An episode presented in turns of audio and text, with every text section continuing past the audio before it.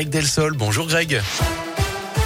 Et à la une, la reprise du trafic sur l'ensemble du réseau de transport en commun à Saint-Etienne, Firmini, Laricamari et le Chambon-Feugerolles. Les lignes M1, S1 et 70 étaient à l'arrêt hier pour dénoncer l'augmentation des actes d'incivilité.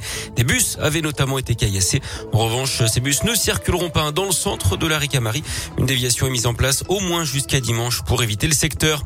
Il se faisait passer pour un chauffeur VTC, repérait ses victimes à la sortie d'une boîte de nuit lyonnaise et profitait de leur état d'ivresse pour abuser d'elles à leur domicile. Un homme de 30 9 ans va être jugé en appel à partir d'aujourd'hui devant la cour d'assises de la Loire pour le viol de trois jeunes femmes. Condamné en première instance à 16 ans de prison, il a fait appel, ce qui explique ce deuxième procès qui va durer trois jours. Eux avaient volontairement incendié des antennes relais au nord de Lyon car ils sont contre la modernité. Deux moines intégristes d'une communauté du Beaujolais ont été mis en examen hier d'après le progrès. Ils avaient été interpellés en flagrant délit. Ils encourent 10 ans de prison et ont été placés sous contrôle judiciaire. Il est notamment connu pour son rôle dans Taxi 5 et Pattaya. L'acteur Saïd Bogota a été condamné à 16 ans de prison par la cour d'assises des mineurs de l'Essonne pour avoir enlevé, séquestré et tenté de tuer un adolescent de 17 ans sur fond de jalousie amoureuse. Panique en Haute-Loire lundi après-midi sur le parking d'un magasin de Vals près le Puy d'après le progrès.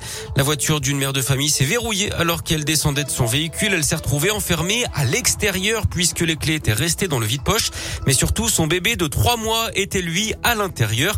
Pendant 20 minutes, elle a tenté de forcer la portière sans parvenir à l'ouvrir. Elle a finalement demandé de l'aide aux policiers qui ont, avec sa permission, brisé une vitre avec leur matraque. Le bébé, lui, se porte finalement très bien et la mère en est quitte donc pour une belle frayeur. heures. Le Puy-en-Velay va-t-il accueillir le pape François? C'est ce que voudrait Laurent Wauquiez.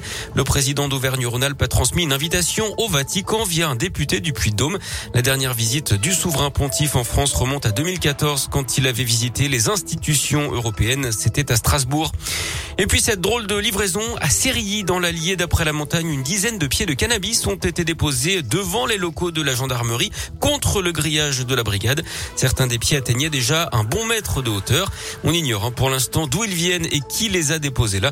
Une enquête a été ouverte et les militaires ont lancé un appel au mystérieux livreur sur les réseaux sociaux pour savoir où il a pu les trouver. On ouvre la page sport de ce journal avec du foot et les Bleus qui sont, sont fait peur hier en éliminatoire au mondial. Les Françaises qui ont arraché une victoire plus difficile que prévu en Slovénie, 3 buts à 2. Et puis la septième journée de Ligue 1 ce soir, Clermont est à Rennes à 19h, Saint-Etienne à Monaco. Et puis à 21h, Lyon accueillera 3. En tennis, sale journée pour les Français à l'Open de Moselle de Metz. Gilles Simon et Hugo Humbert ont tous les deux remporté leur premier set, mais ont finalement été battus hier. Simon par Davidevich Fokina, Humbert par le revenant d'Imeray. À noter que Richard Gasquet, lui, a déclaré forfait. Il est touché à la cuisse.